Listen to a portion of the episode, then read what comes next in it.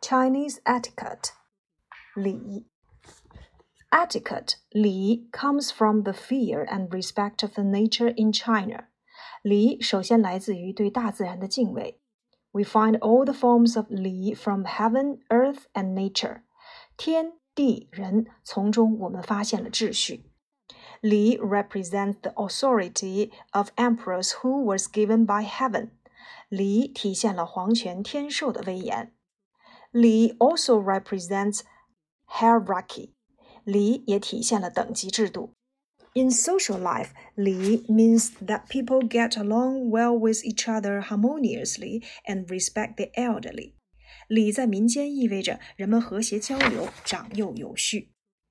礼 comes from the heart of people, showing respect to heaven, the earth, and people is important. 发自内心的礼是中国人对天地人的敬重。Etiquette 礼 comes from the fear and respect of nature in China. We find all the forms of li from heaven, earth, and nature. Li represents the authority of emperors who was given by heaven. Li also represents hierarchy.